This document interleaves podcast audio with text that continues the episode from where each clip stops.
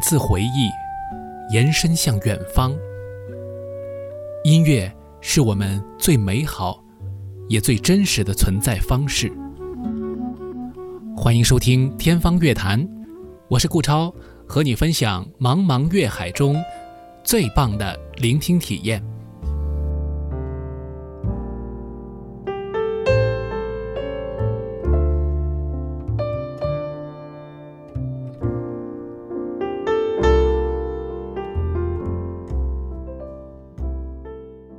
本节目与魔都电台 Radio Blog 联合制作。那今天呢，我们节目当中请到的一位嘉宾啊，呃，是一位这个咖啡行业的从业者，但是他呢非常喜欢音乐，所以呢，我觉得大家现在喜欢咖啡的人越来越多。我们节目之前呢也聊过，呃，一些跟这个饮品相关的话题。我记得最早就是在钱老板来我们节目里面讲过这个音乐和酒之间的一些关联。那那个时候还是我们草创阶段啊，现在想想已经是时过境迁。那前一段时间几期节目当中都有聊到。特别是聊到蓝屏的时候，大家都很有这个啊感觉啊，所以今天我们节目当中呢，呃，请到这位专业人士 Clay，呃，非常欢迎 Clay，欢迎你。大家好，嗯，我是一个咖啡的从业人员，嗯嗯，更加专注的话是一个咖啡的贸易商。我从事咖啡也已经是七年的时间了，所以说，其实大家一听到咖啡从业者，第一想到的是咖啡师啊、咖啡店的老板啊之类的，呃，但是其实你做的是呃比较幕后的一个工作，是供应链方面的一个事儿。我们年龄相仿，八零后嘛，呃，八零后其实我觉得相比现在的更年轻的，当时时候年轻的时候或者小时候还没有接触到那么多资源嘛，那你是怎么会就是进到咖啡这个行业里面来呢？咖啡其实说起来也不算小众嘛，因为从，特别是从星巴克进入中国之后，雨后春笋的这些相对比较高级的咖啡馆、咖啡厅开设了之后，当时其实是跟普通人有些距离感。我还记得在零六年的时候，上海电视台有一档节目，就在路边询问路人，星巴克一杯四十块钱的咖啡是否属于高消费？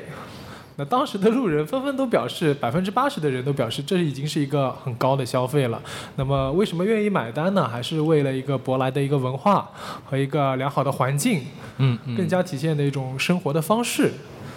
那当时就感觉其实挺遥远的。那么其实我接触咖啡，其实更多的时候是从一二年的时候。我是被调到了浦东机场工作，我是一个航空从业者，以前是航空物流，对一个比较传统的一个行业。当时在浦东机场上班，那浦东机场当时的情况，我相信如果在那边附近有过工作经历的都知道，其实是方圆十公里以内其实没有什么可以吃和喝的地方的。那么当时就为了解决一个喝饮料的一个刚需嘛。毕竟当时在上班喝酒是肯定不允许的，没有那么开放。那么 现在也不行，所以说当时想到的就是喝咖啡。那确实是咖啡馆当时的消费是挺高的哦。所以回过头来说，当时是为了省钱，所以想自己在办公室 DIY 一下咖啡，做一杯能喝的饮料，仅此而已。嗯嗯嗯。那当时后来就是为了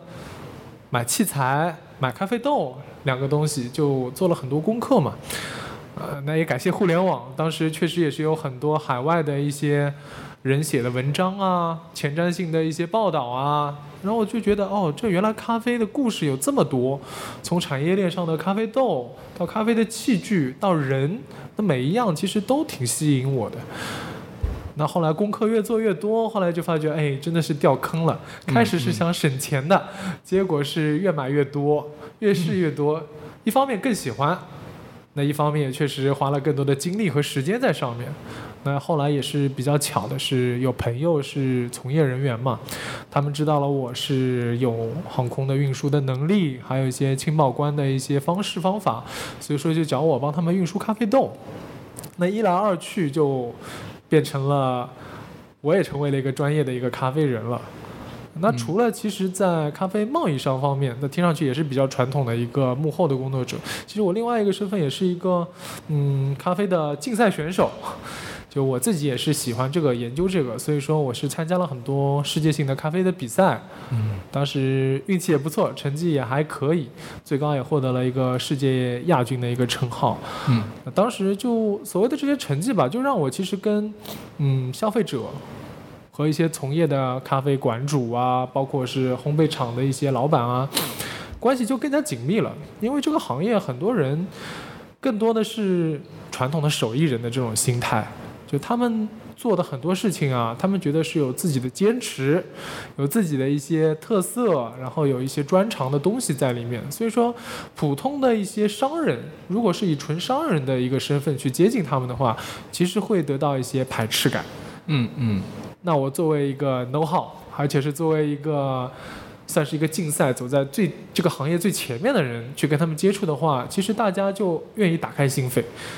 所以说，很多人是跟我成为了朋友。所以说，我觉得接触咖啡还是挺开心的。一方面是喝到了很多国家不同人出品的一些饮料，那另一方面就是结交了非常多的朋友，甚至改变了我的生活，可以说是获得了不一样的人生吧。嗯。所以说，我觉得咖啡其实还是挺影响我的。哎，所以说，呃，其实从原先的这个纯物流的这个行业到现在就是做咖啡，你会觉得就是会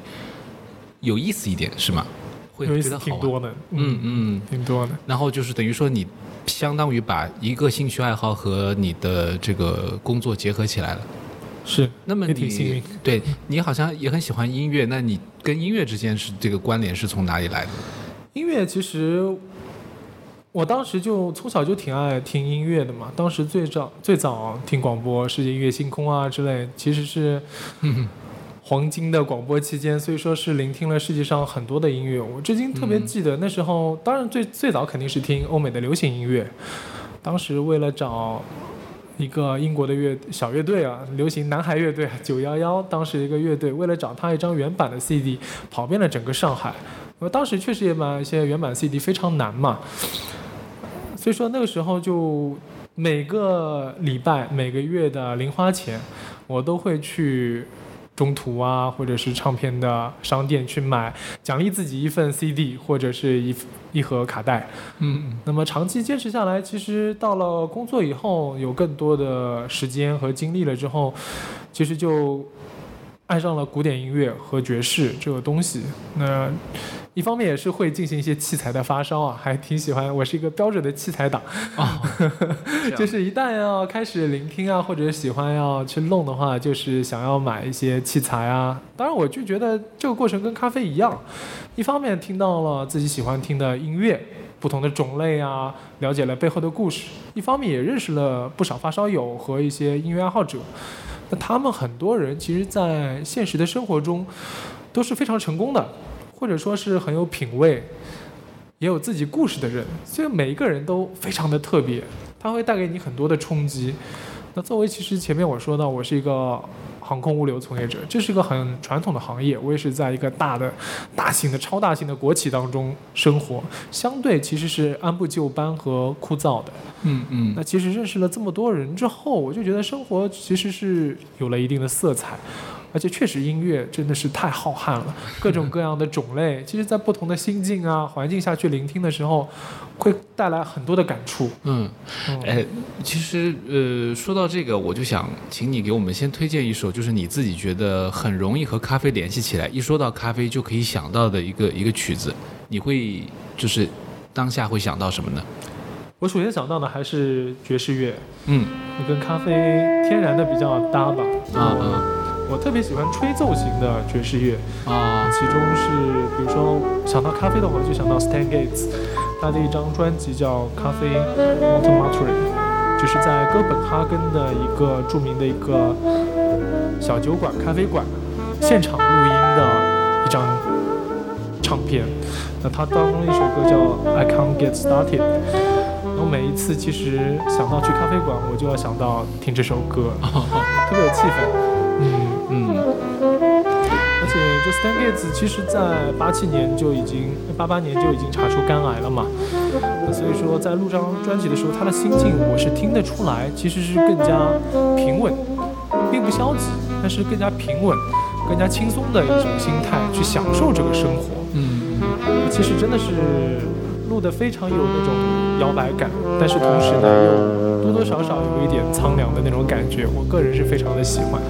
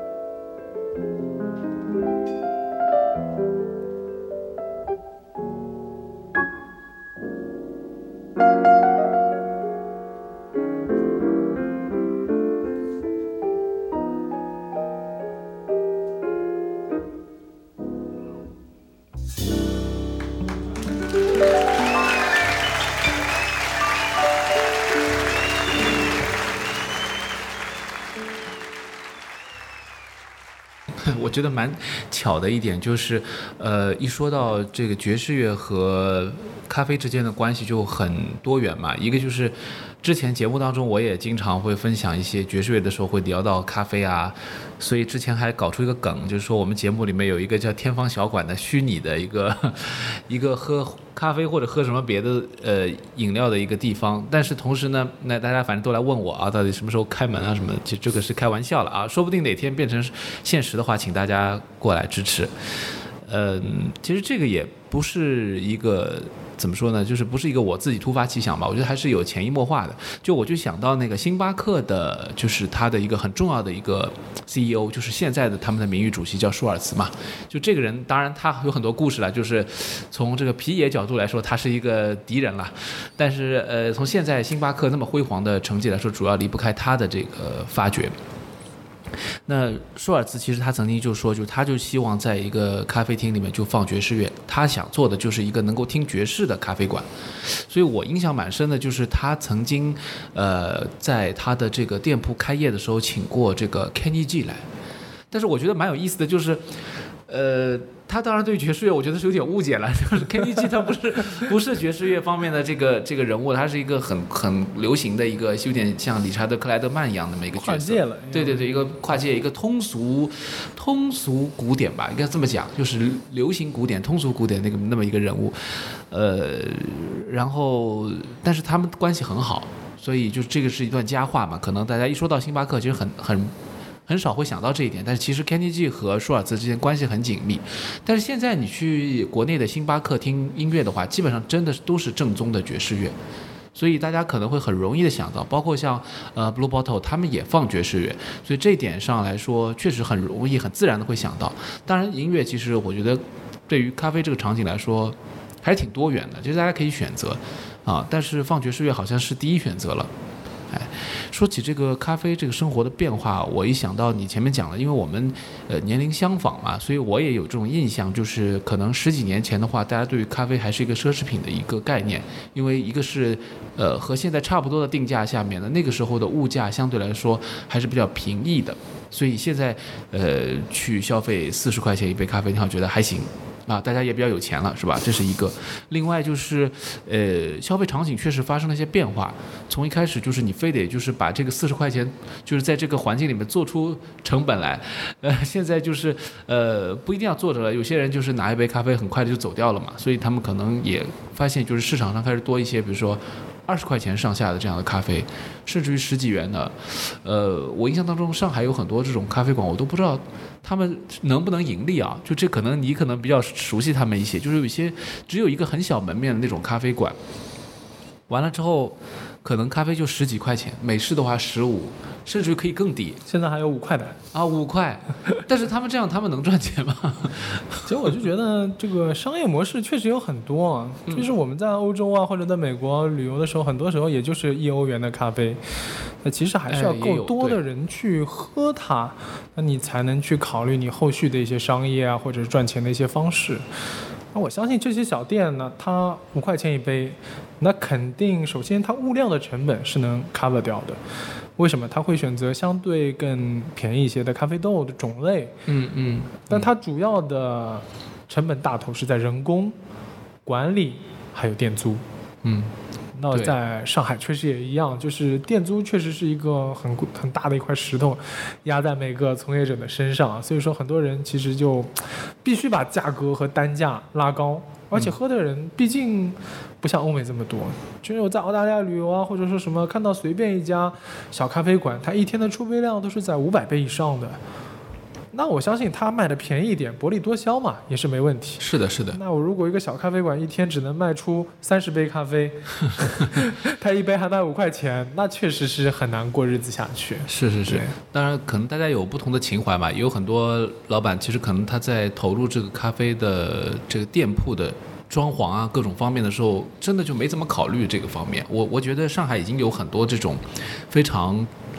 装潢这个精致的，而且很有自己个性的咖啡店，其实很多中国很多城市，北京啊，呃，成都，包括我印象很深的是广州都有，因为我我记得就是我我以前的印象就是广州可能大家比较有这种所所谓的茶楼文化嘛，那你去广州可能就是主要还是吃为主，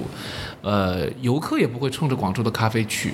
但是我后来就是有几次去广州的时候，都会有当地的朋友带我去喝咖啡，因为知道我那个时候已经有点兴趣了嘛。嗯。然后去了一些咖啡馆，其实还挺特别的，都是在一些比较有有点景区的感觉。然后而且他们就是做的这个咖啡的水准也挺高的，呃，而且看起来它也有一条整个的一条线嘛，可能它从，呃，豆子进来以后，它自己烘焙啊什么的，其实都有自己的设备啊。我就感觉到，哎，原来其实广州的年轻人也发生了变化，那更不要说深圳了。那这样的年轻城市，其实它的这个咖啡的这个动力是很强的，就可以说这个有很多这个目标人群嘛。所以，呃，想想现在其实在中国的很多的大城市里面，其实咖啡馆还是真挺多的，啊，大家也都有各各自的方式在呈现，嗯。当然，就是说，我觉得也有很多咖啡馆，他们的音乐 也不是很讲究，也是有的。呃，我们节目也没办法，没办法给他们一些一些呃提示啊。但是希望就是越来越多的这个咖啡馆有个好的环境，呃，不管是这个硬件还是软件吧。但是我我有一个感觉，就是我不知道你在国外是什么样的一个体验，就是国内的咖啡馆有的时候会比较的分贝量会比较高一点，就比较吵一点。会，这是肯定的。就我觉得在餐厅里面也是嘛，亚洲的一个文化里面，用餐啊，或者是喝饮料的时候是用来交流的，嗯，更多的是有这个社交的一个功能。那一旦是说起来说到开心了，或者是说在一个比较放松的咖啡馆里，大家都非常热闹的情况下，分贝就不由自主的提高。嗯，那么店主有的时候为了让他。反而显得不要太嘈杂，就一味的就把音量也是相应的提高，那最后的结果有可能就变成类似于一个晚上的酒吧那种气氛了。哎，其实这个跟咖啡的功用有关系，社交性的话是它的现在咖啡馆的一个非常大的一个一个功能吧。就以前可能在比如说呃咖啡刚草创的那个时候，比如说星巴克草创的时候，其实他们也没有想到会有社交功能嘛，就是想把好的咖啡介绍给大家。但是到后来就发现，其实它是一个社交环境。那所谓的社交，其实也就是说和你认识的人，不是说不认识的人去交流。所以大家可能熟了以后说话确实比较自在一点吧。那所以咖啡馆其实是一个很好的环境。我最近因为上次那期节目我也讲到，就是呃。去 Blue Bottle 就会感觉到大家的座位离得比较远，所以你声音大一点呢，其实也还好而且就是嗯嗯，这种交流的氛围会比较舒服，所以现在大家都喜欢往里面挤嘛。你记得吧？上次我们我们俩一块儿去还没进去，对 我们只好这个退而求其次。其实也不是求其次，去了一个很棒的一个店，但是就是没办法进去，是因为呃确实人太多了。就是在呃，其实那一天就是我录的这个蓝屏那期节目。之后一天，就是我去的之后一天就是又去就没有进去，所以呃，可见啊，就是说这个大家都比较喜欢，人气还是挺高的。对对对，大家就喜欢这种这种环境吧，而且相对来说，你说一杯咖啡的消费，或者说一加上一点餐食吧，是能接受的，对，也。就是跟外面比的话，其实这个环境还是很不错的。就是跟一些正儿八经，而且你你可能不想正儿八经去吃点什么，是，这个时候你还没到晚餐时间或者什么，但是你有点饿的话，就会选择这种做法。我觉得我我觉得是一个很好的一个度过一段时间，然后两个人可以聊天的一个一个感觉。因为毕竟我有时候在想，一个人当然你你当然你喝咖啡也是有一个 capacity 嘛，但是你去。呃，餐厅的话，一日就是三餐，而且早餐去掉的话，其实相对固定。对对你跟别人能够吃饭的这个时间，还有你跟对方，其实可能他也要跟你有一个可以跟你吃饭的这种关系。那这个其实很多人还是没有到这个程度的话，就是其实去咖啡馆是蛮好的一个选择。合适，比较合适。嗯啊，说到这个，我就想到一个咖啡品牌的名字，三顿半嘛。啊，就我们平时吃三顿饭之外的那半顿，就不那么正式。哦这个意思哎，我觉得这个还是挺符合的。那更主要，我觉得年轻人嘛，就我们这个八零后，甚至是七零后，我们接受西方的文化其实挺多的。我们那一代其实互联网刚刚盛行，然后包括。我经历是打口唱片啊，什么这一代，其实真的是会受有西方好奇心就是说你会发觉，更年轻的人他对咖啡的文化的接受程度啊，是远远超过以前的一些几代人的。对对对，就是他们那个环境是这样的，所以我就讲吧，就我也蛮好奇，像像就是像你，或者说再年长一些的人，他们进入这个咖啡领域，其实我觉得还是需要自己去开拓探索。对对对对，但是现在年轻人就感觉他们生活当中已经融入了这种环境，即便他们不喝，他们可能有这个认识，就是说咖啡馆就是个非常正常，就像就像一生活个一部分嘛。就像我们以前上海人说小卖部，或者说什么什么一字底，对吧？就是烟酒商店，你就是感觉很正常。但是现在没有这个环境了，那年轻人就觉得便利店、咖啡馆啊这些是很正常的东西。你刚才在说什么大超市啊，可能他们就会觉得这个是父母去负责去关心的东西，跟我没有什么关系 所以，呃，这个也倒倒是蛮有意思，很好奇啊。像你这样，就是说咖啡从业者，你更喜欢说是在什么时候听音乐呢？是在咖啡馆里听，还是说你肯定自己有听音设备嘛？你会就是是不是会更多在家里面听？我更多肯定还是喜欢专心下来，自己在家里面安安心心的坐在沙发上，一张张唱片去听。你听的是什么唱片呢？是黑胶？对，这几年黑胶唱片还是听的比较多一点。嗯，就相对来说，黑胶因为换片子不容易嘛，更多的能让你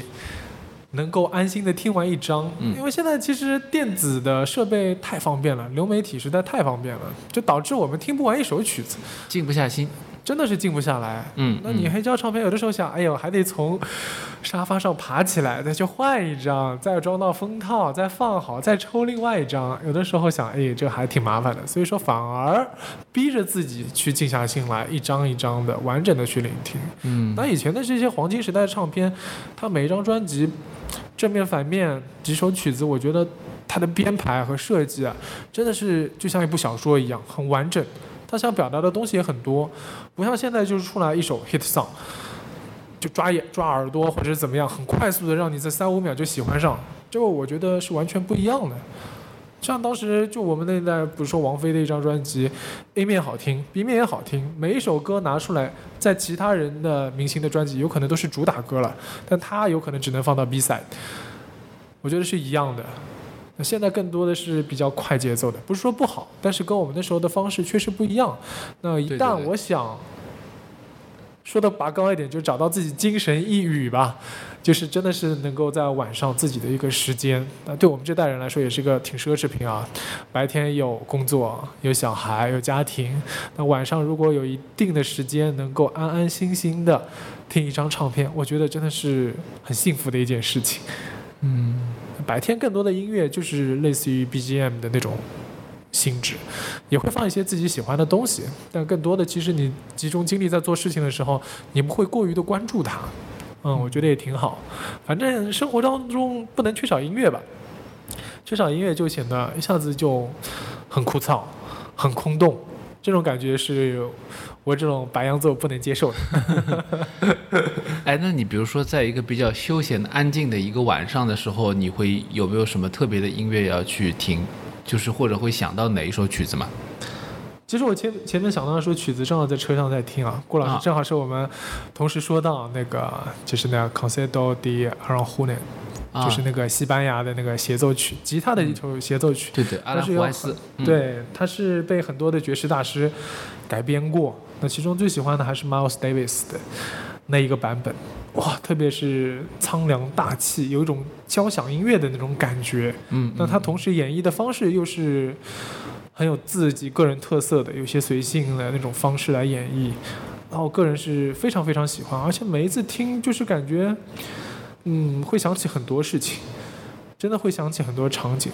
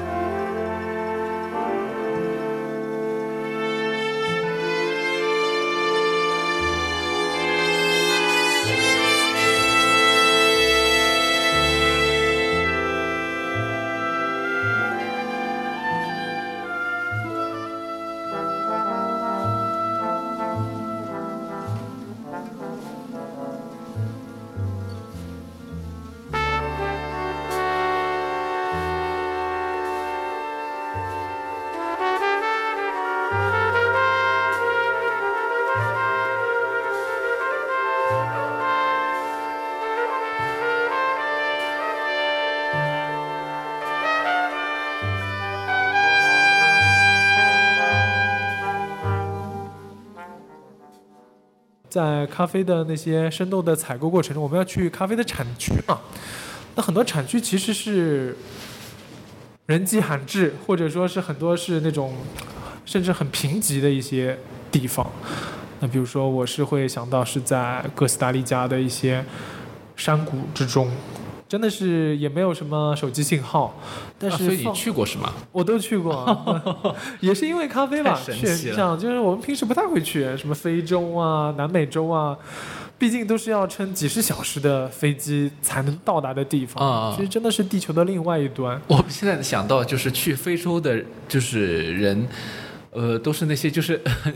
你知道是你要你知道我说我要说什么了吗？讨生活的人吗？不，是，就是，嗯呃，你知道现在不是有一些用那个就是非洲人民的祝送祝福啊啊，我就觉得就是那些人在那边就是做这个事儿的，对。然后还有就是最近我看到有一些在非洲冒险的人，他们就去那种就是少数部落啊，或者那种非常非常偏偏僻的地方去探险，对哦，就是自媒体啊或者什么。但是哦，后来我一想，对对对，还有就是很多咖啡从业者，但我我真的没有想到，就是像你们是会真的去非洲的，会一定去。就是咖啡这个产业啊，它相对来说比较传统。它说白了就是个农业嘛，嗯，这个农业，那你打交道的更多，就算他是一个很有钱的一个庄园主啊，或者是一个贸易商，他从根本上其实是个农民。那相对比较朴实，他会跟你的要求来说，写邮件是可以联络，但是面对面沟通交流之后，那你真的是他的兄弟了。那很多事情反而就好交流了。那假如说啊，就是我们的节目有一个真的开了一个什么天方小馆这样咖啡厅的话，呃，要请你来给他选一个曲子，你会你会想到什么样的一个一个作品？我还是选吹奏的乐曲好器，也还是一个爵士。那是我非常喜欢的一个萨克斯风的一个乐手，叫 Art Pepper。Art Pepper。啊嗯那么其实他这一张五七年的一个作品呢，叫做 Art Pepper Meet the Rhythm Section，就他是跟 Miles Davis 的御用乐团，就是类似贝斯是 Paul Chambers 啊，呃之类的大神一起合作的一张专辑。当时他也是深陷毒瘾啊，进了监狱之后复出的一一张专辑。当时他也没有任何的一个长期排练，直接就上。但是天才就是天才，我听这张专辑真的是非常的过瘾，任何一首歌都是让我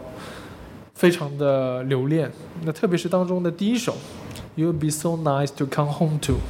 这首歌是每一次我冲咖啡的时候会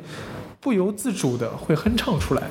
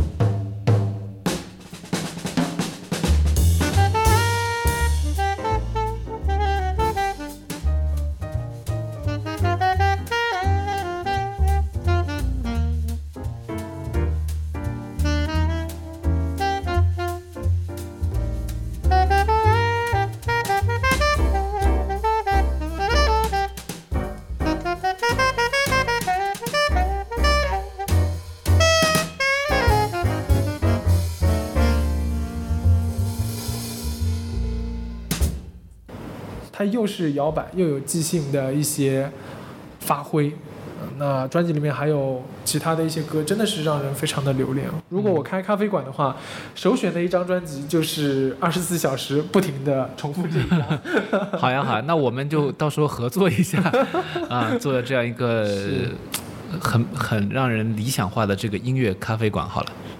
我觉得音乐脱离了生活，它不成立。嗯，生活脱离了音乐，对我们来说也不成立。那如果加上一点咖啡的点缀，那就更完美了。我觉得这个就是一种相辅相成吧。就是很多的爵士乐，其实我觉得和古典有一个不一样的地方，在于说很多人觉得听爵士乐什么爵士乐好像听上去差不多，因为他们用的方法、用的这个原理，其实可能是比较。单纯的，或者说相对来说比较统一的爵士乐，一旦去比如说往摇滚啊或者其他方向去发展的话，它就很明显的会看到一种倾向，或者你就是纯粹的爵士乐。那纯粹爵士乐里面，在传统的比如说摇。摇摆啊，大乐队时期，到后面就波普时期等等，这已经基本上定格了，就是爵士乐的一个基本风貌嘛。所以很多人会觉得，哎呀，我听爵士乐听出来一个味道，我也不知道它这首曲子和哪首曲子有什么区别，除非它是一首很有名的歌曲啊，或者什么啊，你一听这个旋律就是围绕着这个歌曲来转。但是其实大家的这种即兴一听啊，这就是爵士。为什么大家都知道这是爵士呢？因为他他们都很清楚爵士乐的味道嘛，就是这样的。就像咖啡可能也是这样，就是虽然。呃，咖啡有各种各样的品味，但是大家一喝就知道这个是咖啡，你不会把它当成是酒。但是酒里面就分类非常的明显，就可能会有一下子分出很多很多种啊，或者说像古典音乐一样，它一下子可能就分出很多种。所以我也觉得，如果我来做一个比拟的话，我会把爵士乐和咖啡放在一组，古典音乐放在酒一组。那这样的话，其实就比较。清晰的看到，就是说他们的层次之间的这种区别度，其实是蛮有意思的。确实是啊，哎，那是呃，我其实是想说啊，就是既然说到这个，就是爵士乐到底它应该怎么样去品味每一种的区别？其实虽然你不是从事音乐行业，你也不是搞也这个音乐的传播啊什么，但是我发现就是你对于音乐的这种品味啊，包括你的选择，其实是蛮有自己的一些想法。这可能。呃，一个是你的其他的融会贯通吧，另另外可能你也听得多，还有我在想，就是爵士乐其实它也有很多生活体验，所以前面你讲到像 Stan Getz 的这种情况，其实我觉得就是可能就是很多东西在音乐的这个我们没了解的时候，我们听上去啊，它就是一个爵士乐曲。但是知道它背景以后，你再去品味，可能听出来音乐里面确实有一种情绪在里面。这种情绪你也感知到了，只是你之前的感知没有那么强烈而已。所以可能一首爵士乐好的爵士乐适合，也是要反复的去听，会有蛮多不一样的。爵士乐为什么就感觉和自己比较接近了？嗯，就你古典音乐的大师们特别厉害，但是你往往会觉得他们有些距离感啊，就相对来说是伟光正一些，端着的。对，就是正统的一些音乐学院毕业，对吧？从事名师，然后到最后巡演、参加比赛、脱颖而出，最后录制唱片，成就名声，一般性就是这么一个路径。但是爵士乐就是非常的底层了。那前面我们所说的很多的爵士的所谓的大师，他晚年的际遇都是非常凄惨的，甚至伴随着很多类似毒瘾啊、生活的穷困潦倒啊各种各样的事情。那其实跟他的一个音乐的起源和他的生活方式有很大关系。他爵士乐，我们追求的那些即兴，追求的那些天才的那些发挥，其实都是很消耗你的精神和精力的。我相信每一个，就算我们普通人写一篇文章，有的时候都要绞尽脑汁，让它写得更好一点。那那做一个能流芳的一个爵士乐，或者说让所有人都听了为之惊叹的一段即兴，其实它要耗费的精神精力，是有可能我们难以想象的。那导致他有可能真的是需要，甚至借助一些药物啊，或者其他的一些方式，才能达到。那我觉得，其实一方面是感叹可惜啊，一方面确实又是惊叹这一些我们能听到的流传下来的名作的不容易。嗯，所以说更加会体验到那些天才，有可能是一瞬间的那种光辉啊，我觉得是我反而是更加喜欢的。有可能我的个人的性格就是这样，我更加欣赏的是瞬间的光亮，而不是一辈子的安稳，是这样子的。有意思，呃，就是我发现你推荐的这个曲目单里面，就有一首曲子。正好是我们之前节目里面也讲过，我自己非常喜欢的，就是这个 Garner 的这个 Misty，因为这个曲子其实蛮是一个标准曲嘛，那同时它也广为流传的是各种各样的人的翻唱啊，或者是演奏的版本，但是这个原版的这个 Misty 呢，就是它显得比较的温和。其实很多的这个，我发现爵士乐的这种评论家，他们很少去评论 a r o g a n e r。一个是因为他的曲子确实比较的 easy，就是让你觉得没有那么难，就像你说的，没有那么端着的，他可能是更加爵士了，就是爵士到骨子里了那种感觉，就是一点点这种就是装啊，或者说更故意产生一种距离感，这种意念都没有，他完全就是一种很轻易的、很轻松的，好像，哎，我写出来这个曲子是吧？你好像也写得出来，就那种感觉在跟别人交流。所以我也蛮喜欢这个作品，但是我们之前有节目当中正好有聊到嘛，呃，你自己对这首曲子为什么会就是选择它或者喜欢这个作品呢？我最早的时候是听到这个不是 a r o g a n a 自己弹的版本，我最早听到是日本的爵士乐团三芒鼠，三芒鼠他演奏的一个版本，那当时他的节奏是非常非常慢的。非常非常慢，每一个音呢，它其实都是非常有情感。我当时听了就很惊为天人，我就觉得第一次听到这样一首富有感情色彩的音乐。那后来我就去找各种各样的版本去听嘛。但是回过头来听，我倒反而是最爱原始的 e r g a n a 弹的这个，它有很多很多的技巧在里面，很花，各个段落其实完全不一样。嗯。但是听上去呢又很自然，它没有任何卖弄的成分。像顾老师前面说的，它就好像是很自然的，蛮亲切的。对，就写出了和弹奏出了这些很花哨的或者是很多变的一些琴键出来。那我觉得这个是让我是最叹服的，真的会听起来非常的舒服，但是又非常的丰富。所以说我个人是非常喜欢这个版本。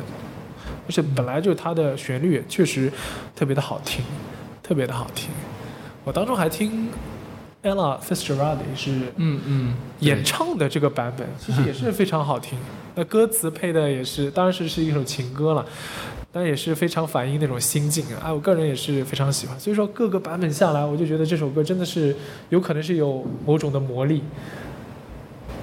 所以说每一次也是想到一些其他事情啊，或者说是要给大家推荐的时候，就不由自主的想推荐这首名曲。嗯，哎，这个爵士乐的这种变奏，其实有点是不是跟那个咖啡就是同一个豆子冲出来会有不同味道有点像？就是每一个人可能冲同一款豆子，真不一样。呃，就会有不同的味道。我当时就参加的比赛是叫阿雷亚大赛嘛。它是一个咖啡的制作工具，就它有很多的方式方法来做。然后我们拿了奖之后呢，我们会被要求把自己的一些制作的方式啊，所谓的配方，给大家共享出来。那很多人其实就拿着我的配方去冲咖啡，他会说冲出来，有的说好喝，有的说哎，确实有可能还是不尽如人意，这为什么？那其实就说到这个问题。其实每个人他的注水的方式。那有的是轻柔，有的就是很猛的大水流的喜欢去冲的，那有的人就他压起来会很用力，有的人就像会像我一样会很轻柔，那它所造成的结果是差异非常大的。但回头过头来看，有可能你制作的区别，其实某种程度上来看是并不大，很细微，但最终的差距是很大的。所以说我就觉得，哎，还是挺有意思的。虽然咖啡里面有。很冷静的、很科学的那些计量，但是又有你的经验、你的选择、个性化的一些成分在里面。那它结合起来，其实还能还挺能反映出你个人的一些特色的。那我觉得也是我喜欢咖啡的一个部分。当然，今天其实也聊了一些关于咖啡的一些小知识啊，我觉得很多朋友肯定在这个细节当中听到了。呃，以后有机会的话，我们呃再邀请你到我们节目当中来分享一些关于咖啡方面的很多的有趣的故事吧。我觉得这是一个很好的生活方式，就跟音乐一样，其实是完全不同的一个领域，但是同样让我们的很多年轻的朋友们。在都市当中生活的朋友们，甚至于在任何一个地方生活的朋友们都非常好奇。嗯，谢谢你。那我们今天就聊到这里。感谢顾老师，下次有机会我们再聊。好的，好的，拜拜，拜拜。